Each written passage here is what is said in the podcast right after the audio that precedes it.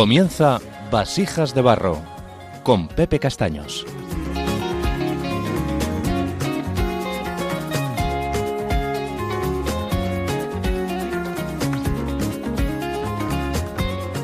Lo que hacemos en esta vida tiene su eco en la eternidad. Queridos oyentes de Radio María, buenas tardes y bienvenidos de nuevo a Vasijas de Barro. Como es habitual, deciros que este programa eh, está inspirado por el Señor y por María, que en él trataremos temas de actualidad como el de hoy, y escucharemos testimonios como el de hoy, y experiencias personales relacionadas con el tema del día. Yo soy Pepe Castaños y os doy la bienvenida a este programa una vez más.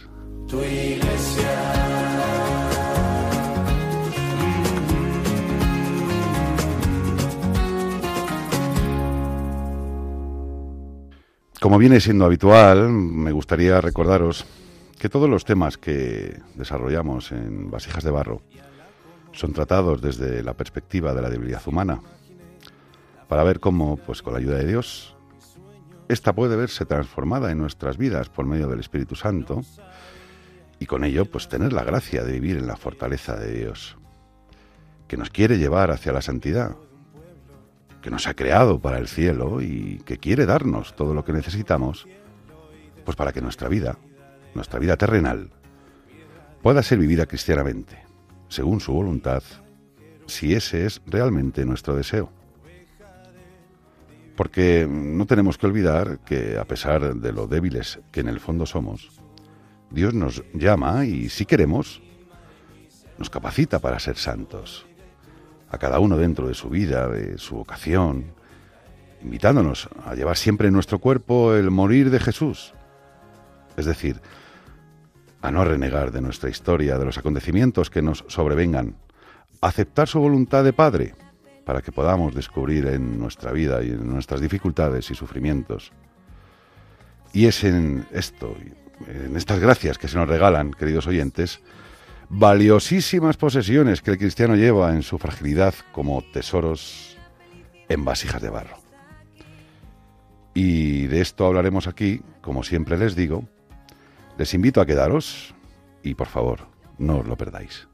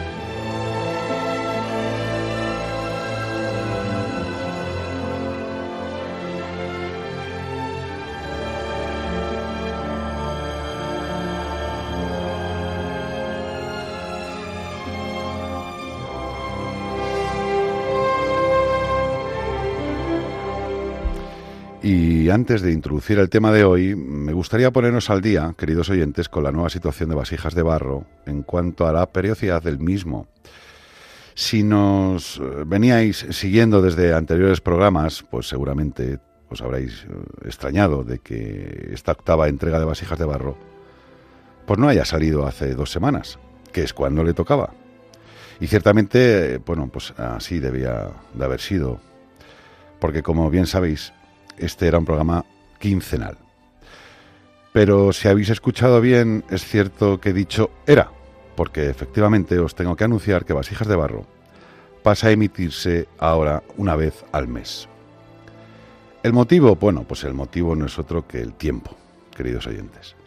La preparación de un programa es algo que se, bueno, pues que se lleva bastante, que lleva bastante tiempo, como ya os podréis imaginar, y bueno, pues si pretendemos ofreceros un programa serio y riguroso, y esa es nuestra intención, dentro de nuestras humildes capacidades, pues bueno, es necesario hacerlo, pues como os digo, con el debido cariño, ¿no? con el debido respeto y dedicación, que es lo que la Virgen y vosotros, los oyentes, os merecéis.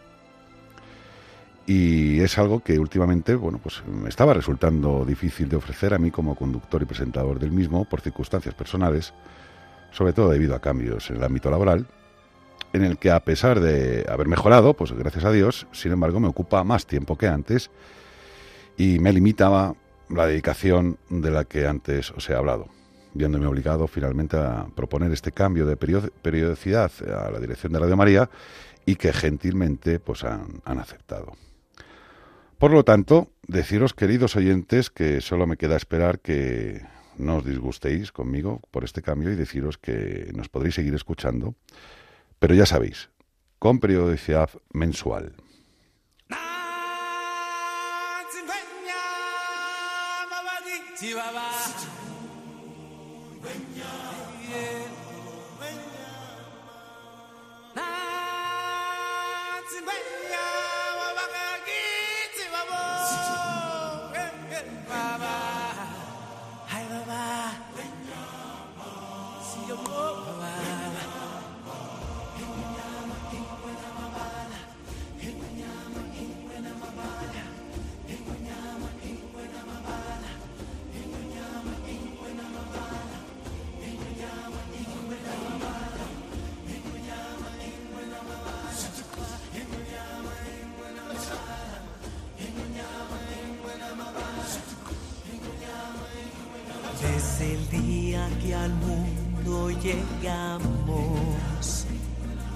Y nos ciega el brillo del sol. Bueno, pues como decía después de anunciaros esto, pasamos a la presentación del tema de nuestro octavo programa y deciros que lo hemos dedicado a la acción misionera. Y para introduciros en el tema, tenemos con nosotros eh, a nuestra colaboradora Pilar Lucas. Buenas tardes y bienvenida de nuevo, Pilar. ¿Qué tal, Pepe? Hola, buenas tardes. Todo bien, ¿no? Todo fenomenal. Vamos a empezar con ¿qué es ser misionero católico? En palabras del Papa Francisco, el misionero es aquel que se hace servidor de Dios, que habla, que quiere hablar a los hombres y mujeres de hoy como Jesús hablaba a los de su tiempo y conquistaba el corazón de la gente que venía a escucharlo desde cualquier parte y quedaba maravillado escuchando sus enseñanzas. Y seguía diciendo que en el origen de su misión existe un bundón, la iniciativa gratuita del amor de Dios, que les ha dirigido una llamada doble, a estar con Él y a ir a predicar. Sobre su carisma, el Santo Padre resaltó que contribuyen con alegría a la misión de la Iglesia, que encuentran un punto clave en el amor misericordioso del corazón de Cristo por los hombres indefensos. En este corazón está la fuente de la misericordia que salva y genera esperanza. Según la obra pontificia de Infancia Misionera, el misionero es entonces el hombre de la caridad, la persona que más ama con el amor de Dios. Es eh, signo y especial instrumento del amor de Dios que bueno pues que da la vida por sus hermanos, renunciando pues a sus propios proyectos y aceptando esa vocación, esta vocación en, tantas ocasiones eh, y que le lleva a sitios muy alejados de su entorno habitual en una misión de evangelización y, por supuesto, de amor. En cada servicio, pequeño o grande, el misionero aprende a unirse más a Jesús, perfecciona su caridad apostólica y da pasos con su configuración con el buen pastor. Y todo ello, indudablemente, por obra del Espíritu Santo. La espiritualidad misionera demuestra un amor filial a María y promueve una continua imitación de su caridad y de su amor materno, que comunica vida dando a Jesús. Así todos nosotros podemos ir con Él en su nombre, dar la vida con Él, con caridad pastoral, como Él y por Él. Y nuestro invitado de hoy, pues nos hablará de ello en la entrevista dentro de unos minutos.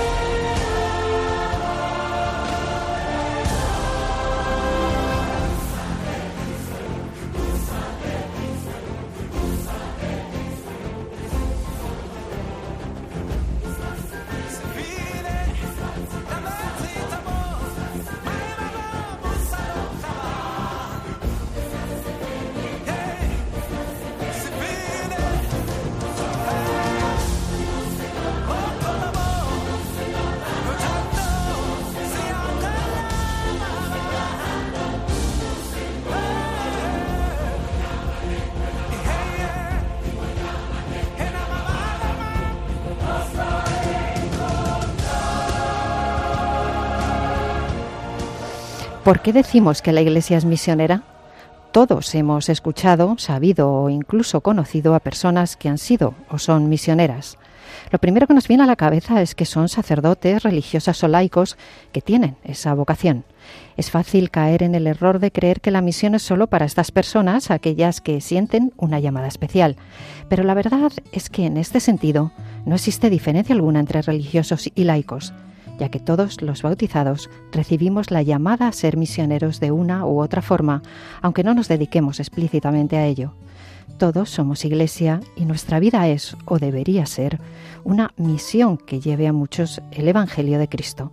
Si el Señor nos ha elegido para estar en su iglesia, no solo es para que conozcamos su amor hacia nosotros y regalarnos la vida eterna a unos pocos elegidos, sino para que esa experiencia de vida cristiana la podamos poner a disposición de otras personas, que podamos dar testimonio con nuestro ejemplo y nuestras propias experiencias, para que nosotros podamos consolar a los que están en cualquier tribulación en el mismo consuelo con el que nosotros hemos sido consolados por Dios. Como dice la segunda carta de San Pablo a los Corintios en su capítulo 1, versículo 4, en clara alusión a nuestra misión de llevar el consuelo y el amor de Cristo a todos aquellos que no lo conocen. Y así Dios ha querido que el hombre criatura de su amor, participara con él en su misión salvificadora para con el mundo. La misión en la Iglesia nace en Jesús, pues es Él quien, al encarnarse y empezar a predicar por los pueblos aledaños, comienza, comienza a hacer misión y en esa propagación de la palabra de Dios, llama a unos hombres, los apóstoles, para que con sus vidas, pues también sean partícipes de esta labor misionera y con ellos todos los discípulos que siguen y escuchan al Maestro, a quienes les invita a tomar su cruz y seguirle. Por tanto, la misión es llevar con la vida los actos, las palabras, los gestos y los signos, podríamos decir, la palabra de Dios a todos los lugares del mundo y allí poner la semilla del reino de Dios, que es, en palabras del Papa Benedicto XVI, el mismo Jesucristo. La Iglesia es misionera, porque Cristo nos ha dicho, id, pues, y haced discípulos de todas las naciones, bautizándolos en el nombre del Padre y del Hijo y del Espíritu Santo, como bien cita en la Escritura Mateo en su capítulo 28. Por ende, todos los bautizados estamos en una constante llamada a hacer misión, pues al tener un encuentro con el Señor y haber experimentado cómo nuestro corazón se llena de alegría, esta debe ser compartida con todo aquel que se nos cruce en el camino. Estamos llamados a no apropiarnos de ese gran amor que Cristo nos tiene, sino a llevarlo al mundo entero. Y esto quiere decir que no hace falta irse al rincón más inhóspito del mundo, sino que cada uno de nosotros, en nuestro propio ambiente, en nuestro entorno, en nuestro círculo, pues también estamos llamados, queridos oyentes, como cristianos, a llevar ahí la palabra de Dios y a predicarla. Bien sea con nuestro ejemplo, como decíamos anteriormente, o con las palabras, si se diera el caso. Eso también es misión. Llevar el amor de Cristo y su consuelo a nuestro alrededor. Hacer misión es ir al corazón del otro, contagiar una sonrisa, compartir un saludo o escuchar a quien necesita ser escuchado y compartir nuestro consejo con quien lo pide.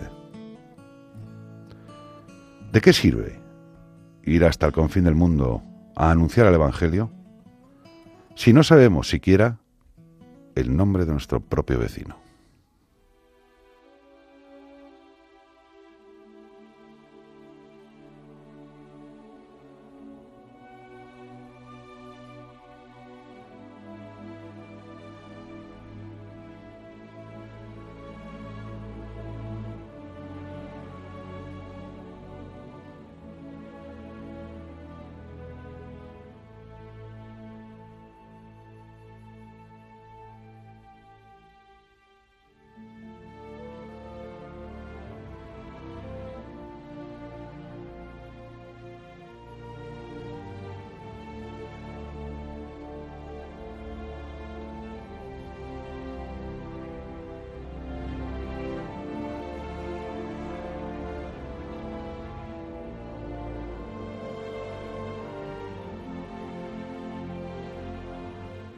La Iglesia, queridos oyentes, y la misión son dos conceptos que en el ámbito católico aparecen como inseparables.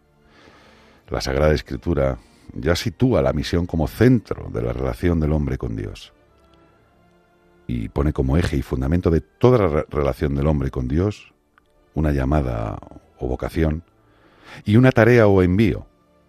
¿Para qué? Para una misión. Así lo vivió el pueblo de Dios en el Antiguo Testamento, como podemos ver en el libro del Génesis en su capítulo 12. Lo vivieron cada uno de los profetas, Jeremías, Jesús de Nazaret mismo, el Señor, y cada discípulo en cada tiempo y lugar. Los evangelios sinópticos, Mateo, Marcos y Lucas, cada uno a su modo, concluyen en el mandato evangélico. Id al mundo entero y proclamad el Evangelio, como ya hemos comentado en el bloque anterior.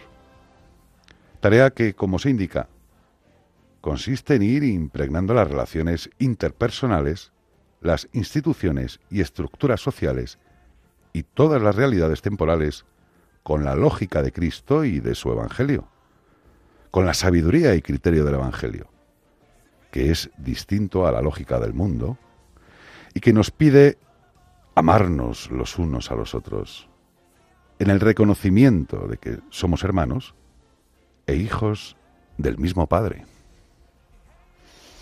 La tarea misionera de la Iglesia consiste en la instauración del reinado de Dios en el mundo, soberanía de Dios que acontece en las realidades históricas y terrenales cuando hacemos la voluntad de Dios Padre vivida y enseñada por el Hijo, que consiste en que nos amemos los unos a los otros.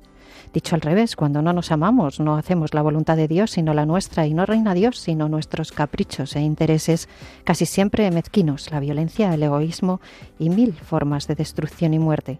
Se trata de ser un testimonio y sembrador del Evangelio, de la palabra de Dios, que es Cristo mismo, verbo del Padre, de su buena noticia que se constituye en una lógica, la de Dios, lógica de la cruz como la llamó Pablo, y que, contraria a la del mundo, engendra para los cristianos de todos los tiempos persecución y cruz y con ello el sello testimonial y martirial que autentica la vida del verdadero discípulo de Cristo.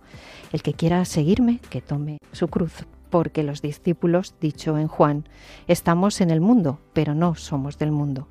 La misión no es solo para personas de territorios lejanos, sino una labor cotidiana y debe ser ejercida a diario por cada uno de nosotros como cristianos en el vivir y el constante peregrinar con nuestra fe en medio de los ambientes en los que vivimos, donde celebramos y testimoniamos nuestro discipulado en Cristo. Cada cristiano en particular, además de esta labor de misión de evangelización, se reconoce al mismo tiempo necesitado de ser evangelizado y misionado en el interior de sí mismo es decir, en permanente estado de conversión, conversión que consiste en la renovación y adecuación de nuestras mentes y vidas, a la mente, vida, principios y valores y los caminos del Evangelio de Jesucristo, para que, parafraseando a la Sagrada Escritura, nuestros caminos y pensamientos sean los caminos y pensamientos de Dios y no merezcamos escuchar la regañina de Jesús a Pedro cuando le dijo, Apártate de mí, Satanás, porque tú piensas como los hombres, no como Dios. La labor misionera ha sido y tiene que ser siempre el signo de la autenticidad de la vida cristiana. Del mismo modo que la ausencia de conciencia y tarea misionera de los cristianos en la Iglesia y para el mundo sería la prueba más fehaciente de una Iglesia que va perdiendo autenticidad, esencia, razón de ser, verdad y sentido en el mundo. La tarea misionera es la tarea de toda la Iglesia y, bueno, pues nuestro compromiso bautismal y misionero nos urge a todos a la reflexión a la oración, pero especialmente a la acción testimonial. Y esta acción testimonial de una forma cotidiana de nuestro seguimiento de Jesucristo. Cada uno de los cristianos ha de compartir eh, su tesoro escondido, la perla de gran valor, como cita Mateo en su capítulo 13, para la búsqueda de felicidad que experimenta todo hombre y toda mujer que viene a este mundo, para la salvación o vida plena y eterna que los cristianos podemos encontrar y vivir en el acontecimiento cristiano. La transformación y renovación del rostro de la Iglesia en el mundo, entonces, no consiste en, inventar nada nuevo, sino en volver a las fuentes del cristianismo. Qué importante, queridos oyentes, es volver a las fuentes. Al cumplimiento del mandato de Jesús y al testimonio de Pentecostés de las primeras comunidades cristianas. ir por el mundo entero predicando el Evangelio.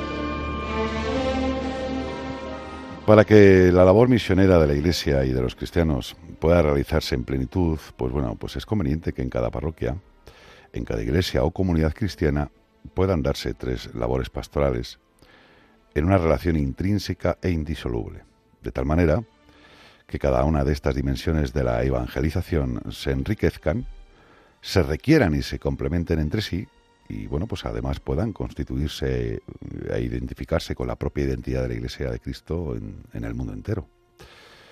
Sería, digamos que la primera, pues la pastoral profética. Acudían asiduamente a la enseñanza de los apóstoles, daban testimonio con gran poder de la resurrección del Señor y realizaban muchos prodigios y señales. Podríamos hacer alusión también a la pastoral litúrgica, Acudían asiduamente a la comunión, a la fracción del pan y a las oraciones. Acudían al templo todos los días con perseverancia y con un mismo espíritu partían el pan por las casas y tomaban el alimento con alegría y sencillez de corazón. Alababan a Dios. Y la tercera podría ser la pastoral social. Tenían todo en común. Vendían sus posesiones, y sus bienes, y repartían el precio entre todos, según la necesidad de cada uno. Nadie llamaba suyos a sus bienes, sino que todo era en común entre ellos. Y no había entre ellos ningún necesitado. Estas tres pastorales se hacen presente cada día en la labor misionera de la Iglesia. Y enseguida, nuestro querido invitado nos hablará de ello y nos aclarará estas y otras cuestiones.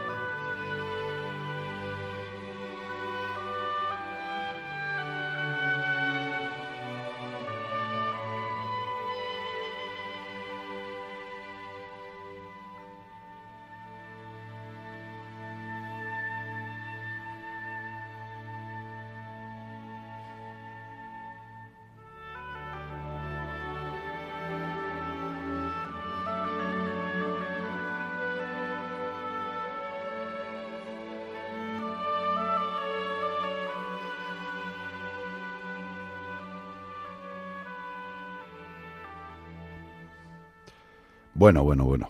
Pues después de la exposición de las diversas referencias cristianas que tienen relación con el tema del día, damos por fin la bienvenida a nuestro invitado de hoy, que nos va a contar su experiencia en relación con todo esto que acabamos de, de comentaros. Muy buenas tardes, Carlos. Buenas tardes. Hola, buenas tardes, Pepe.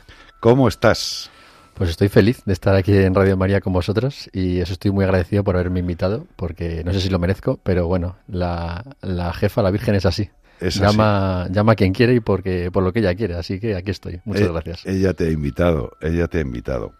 Pues bienvenido, lo dicho. Eh, nuestro invitado es Carlos García Mancebo. Es un médico especialista en aparato digestivo. Que actualmente estás, ¿dónde? Pues estoy trabajando en la sanidad privada, en, en la Clínica Santa Elena, en el Hospital Madrid de San Chinarro y en el Hospital, en el HM Madrid, el que está al lado de, San Bernardo. Eh, de decirles, queridos oyentes, que estas son las cosas de la Virgen, que se las gasta así, se las gasta así.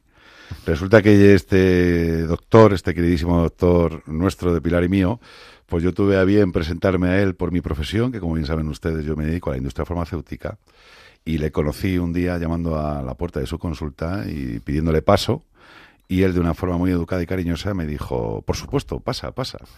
Y después de una pequeña exposición de mis productos, pues estuvimos charlando y la verdad es que son de esos días que das gracias a Dios por el trabajo que tienes, tanto yo creo que por su parte como por la mía, ¿verdad? Totalmente.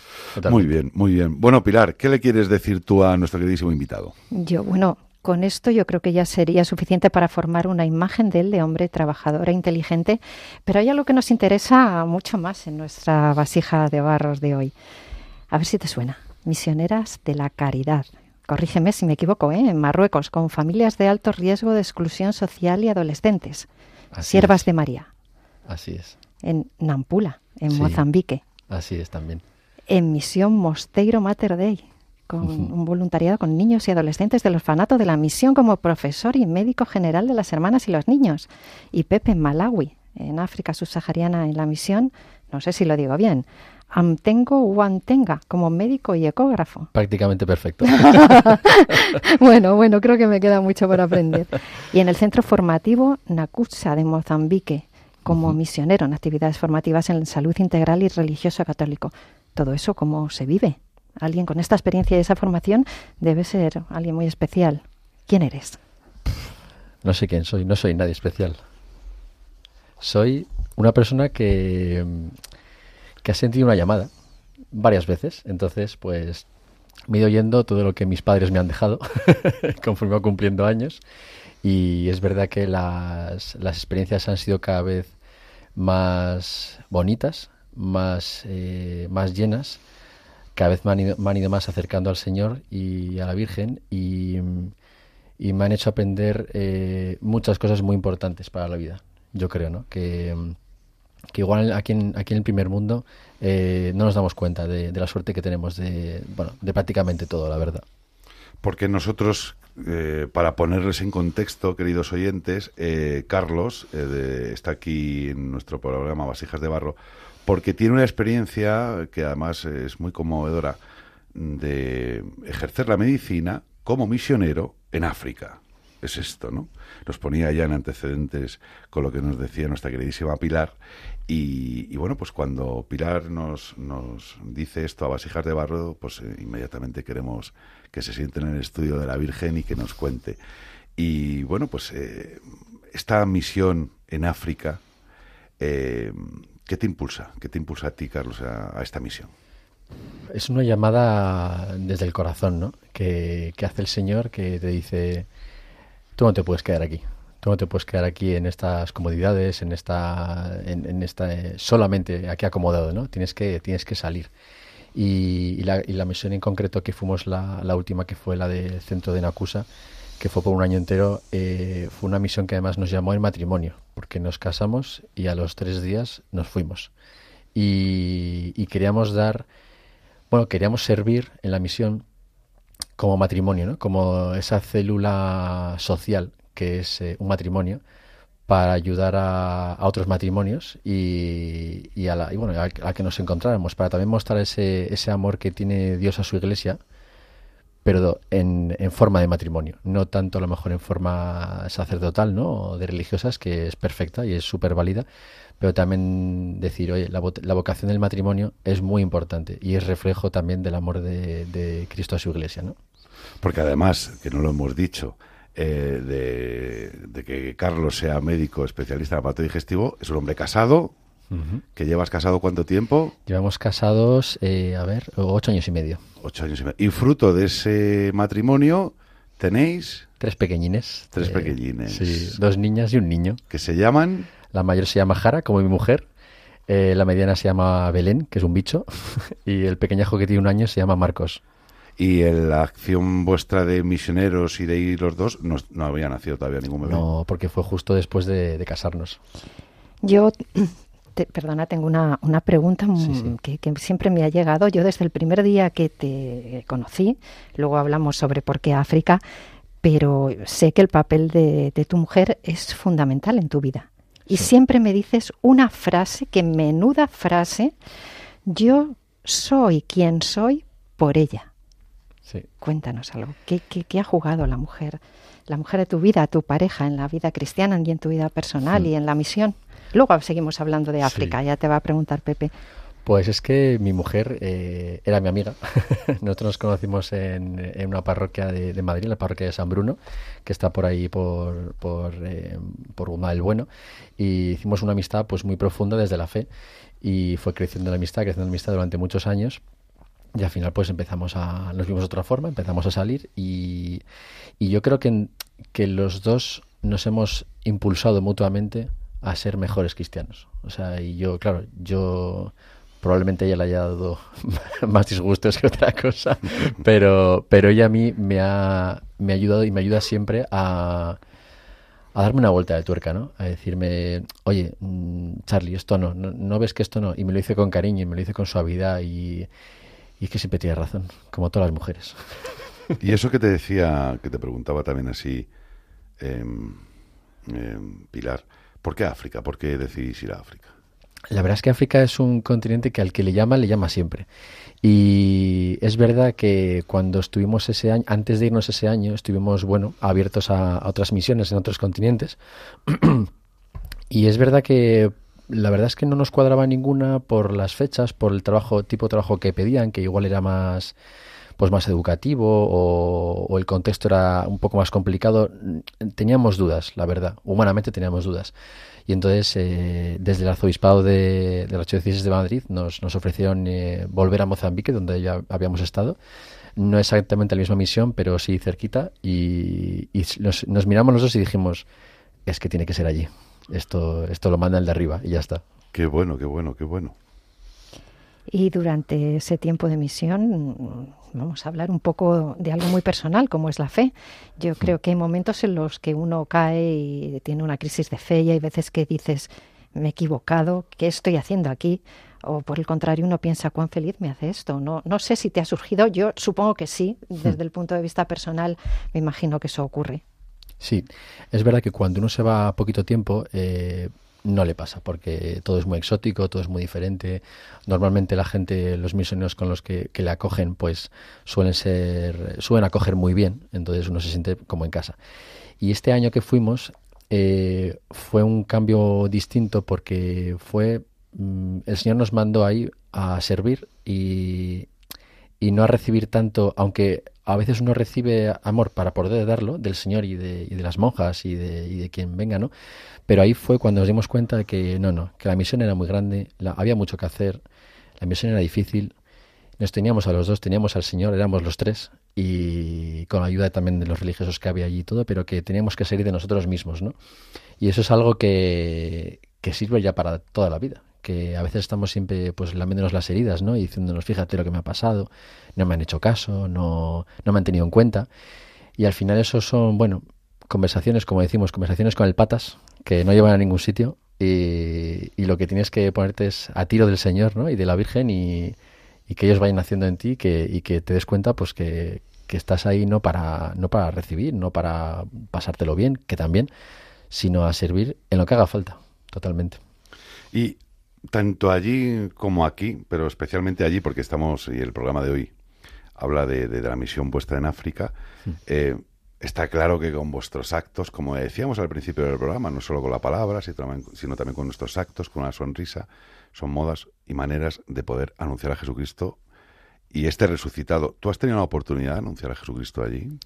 Sí, la verdad es que eh, bueno, la zona en la que estábamos, eh, el norte de Mozambique, es prácticamente muy mayoritario la religión musulmana, pero es verdad que uno tenía, tenía libertad para hablar y, si lo veía conveniente había que hacerlo, porque la verdad es la verdad y hay verdades pues que no se pueden negar y que el que tengas al lado sea tan importante o más que tú, eso es, eh, eso es así. Y cualquier ser humano lo, lo, percibe así, sea de religión que sea.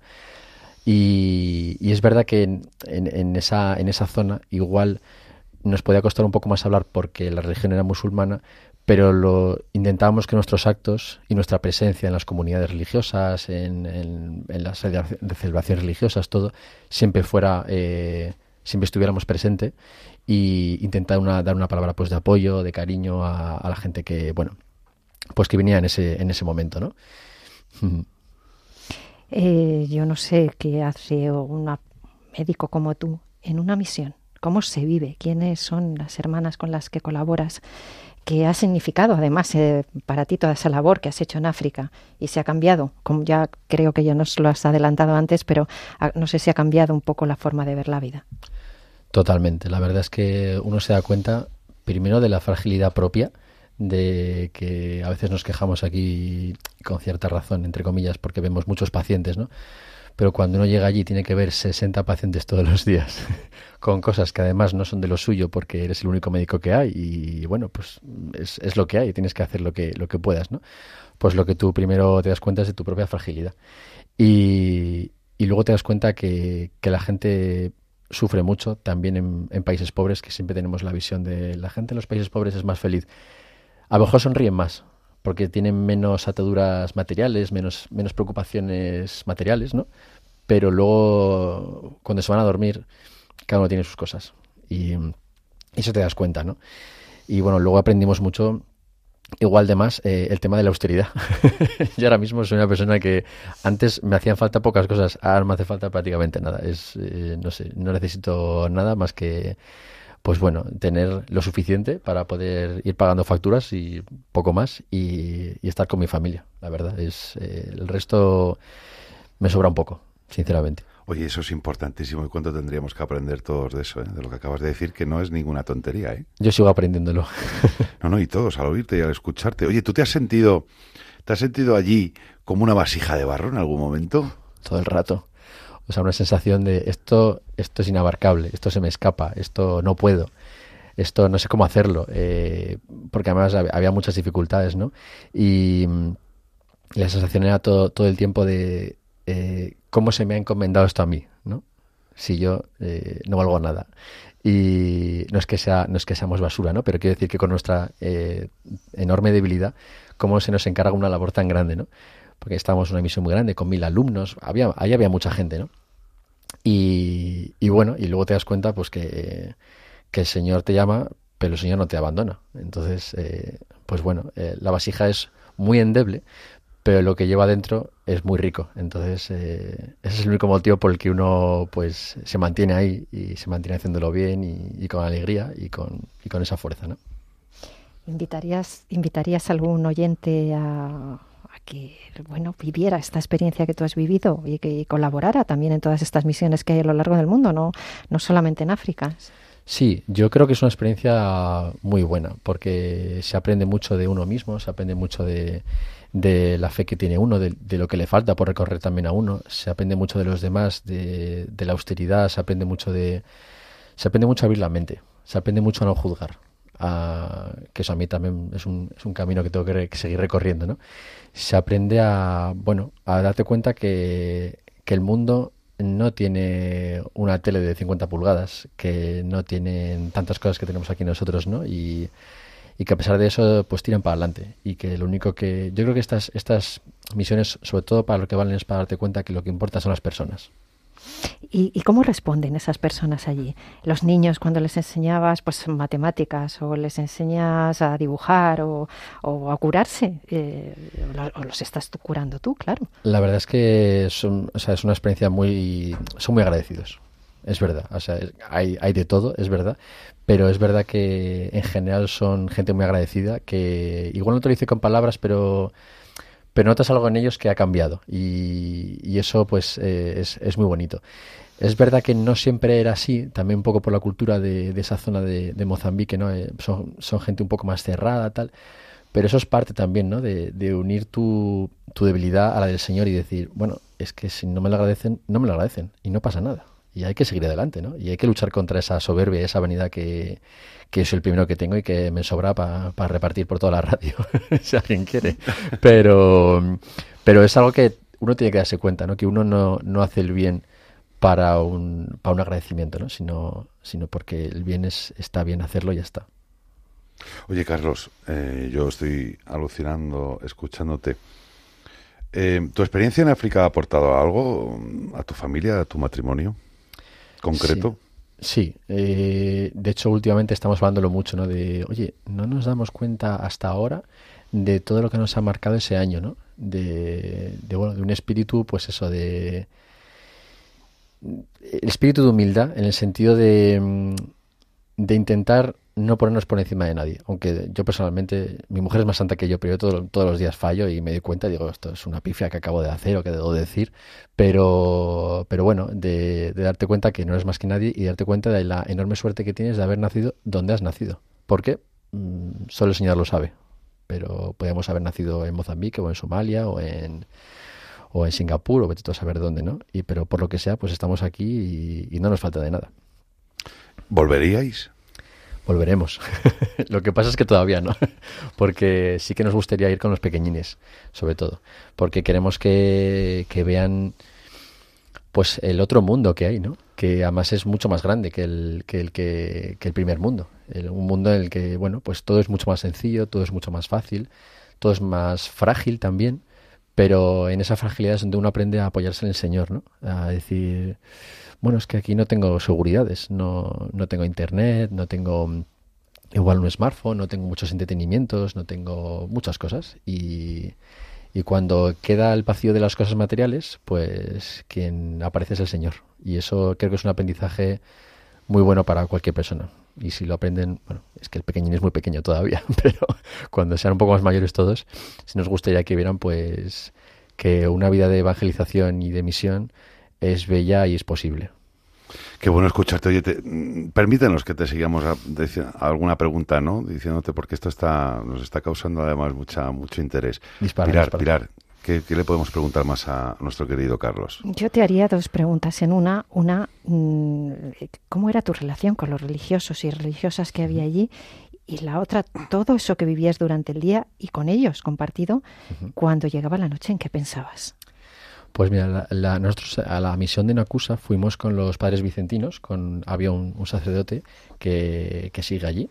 Y es una persona muy especial porque es una persona que tiene una vitalidad tremenda que nosotros lo, comprábamos mucho pues el tema eh, mujeres y hombres y, curas y monjas no porque porque porque somos diferentes y, y, las monjas son mucho más de acoger de bueno de arropar no y los hombres somos más de, lanzar a la gente hacia adelante, de venga, que tú puedes, ¿no? Y entonces eso es lo que el, bueno, el padre Eugenio pues hizo con nosotros, ¿no? Nos, nos lanzó hacia adelante.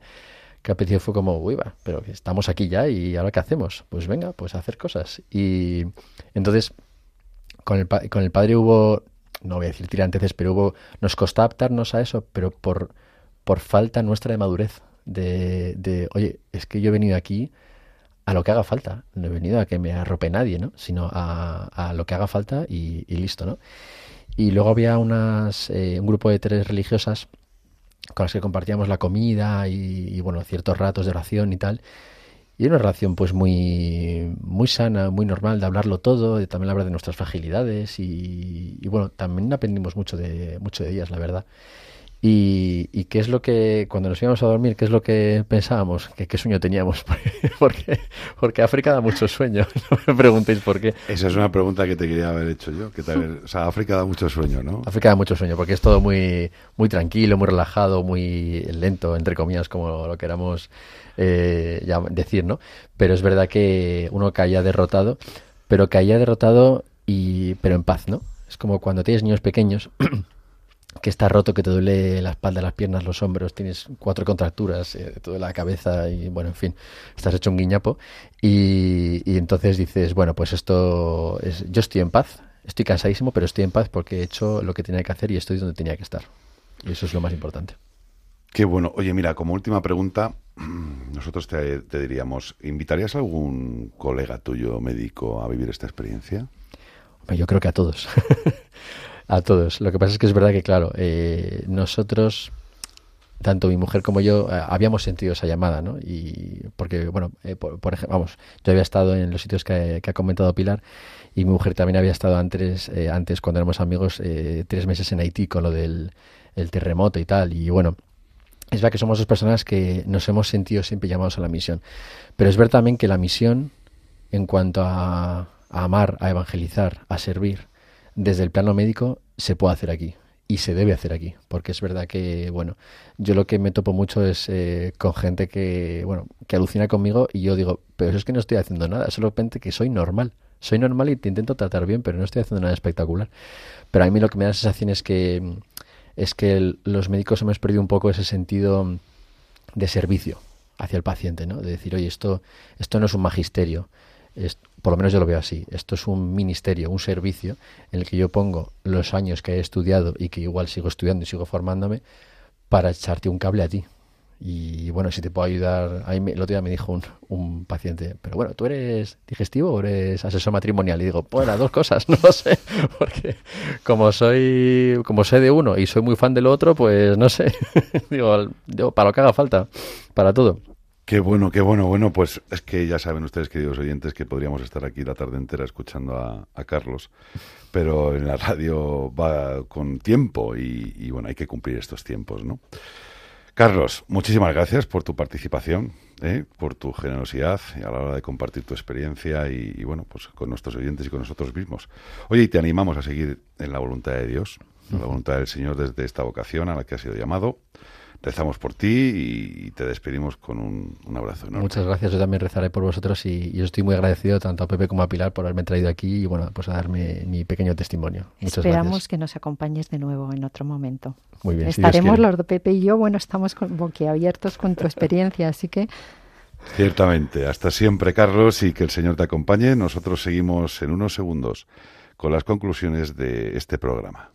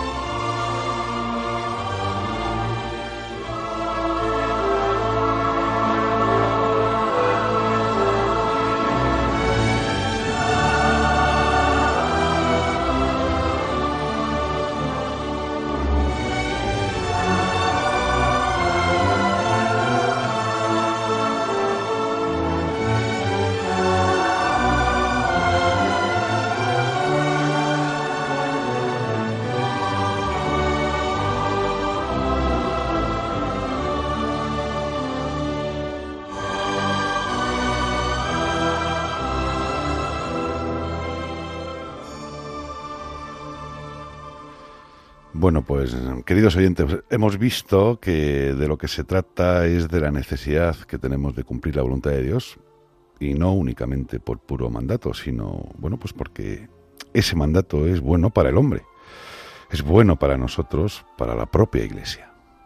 Ese mandato de ser misioneros nos preserva de la tentación de cerrarnos en nosotros mismos. Jesús dijo, el que busque su vida la perderá. También podíamos traducir esta frase de Jesús como el que se preocupe únicamente de conservar sus propios afanes o preocuparse solo de su propia vida, la perderá. Porque estamos llamados a una misión más grande, pues continua, diciendo, y el que pierda su vida por mí la ganará. Y la vida por él, pues se pierde ofreciendo nuestro tiempo y recursos para ayudar a los demás, nuestro prójimo, llevando el consuelo de Cristo a los que no le conocen.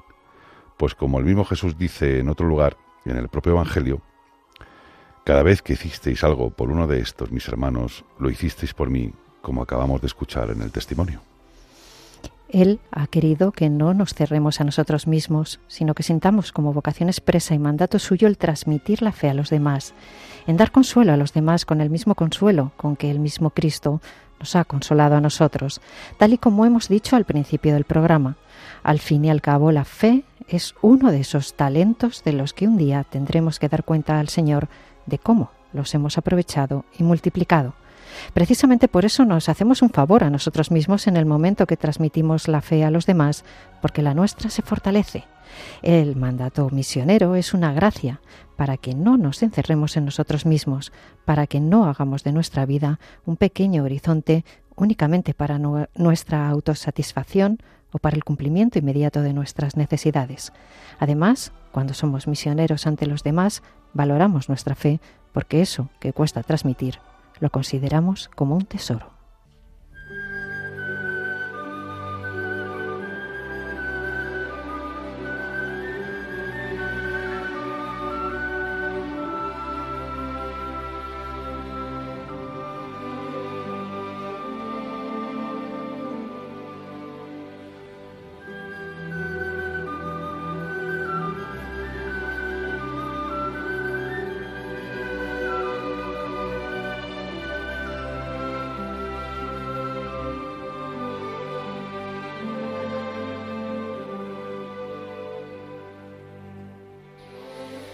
Bueno, pues llegamos al final de este precioso programa y esperamos, queridos oyentes, que el tema de hoy os haya resultado de provecho. Y bueno, pues si es así, invitaros como siempre a no olvidar que la vida a nuestro alrededor también depende de que aportemos nuestro granito de arena, por pequeño que éste sea. Todos, todos podemos colaborar en, en que este sea un mundo mucho mejor aunque solo sea en nuestro círculo. El Señor no nos pide cosas imposibles, solo que confiemos en Él. Deciros también que si queréis escribirnos podéis hacerlo en la dirección de correo vasijasdebarro@radiomaria.es. Os la repito, vasijasdebarro@radiomaria.es y que también podréis volver a escuchar este programa en la página oficial de Radio María en el apartado Programas y Podcasts, los podcasts de Radio María, donde pulsando en el botón verdista de podcast podréis encontrarnos por orden alfabético. Por último, le, doy las gracias a Pilar, Pilar Lucas, que ya sabéis, bueno, pues eh, que está con nosotros, que comparte su tiempo y su voz, su buen hacer con este programa, que también es, es una forma de hacer misión. Muchas gracias a ti, Pepe, por haberme tenido en cuenta siempre, por la ocasión que me das de estar contigo y por la ocasión de estar con Carlos. Impresionante experiencia. Es un privilegio y un placer estar con los dos.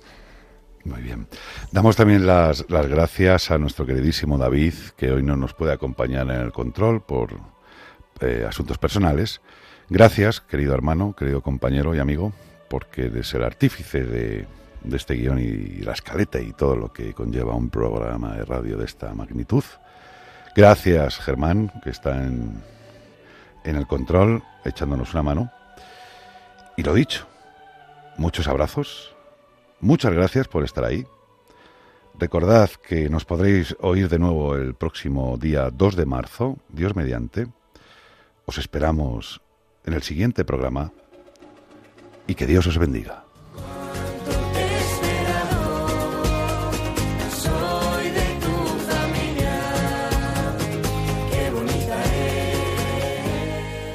Y así termina Vasijas de Barro con Pepe Castaños.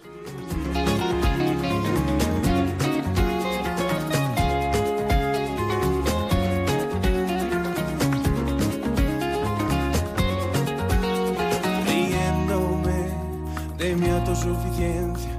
Contigo, pan blanco, que me susurras.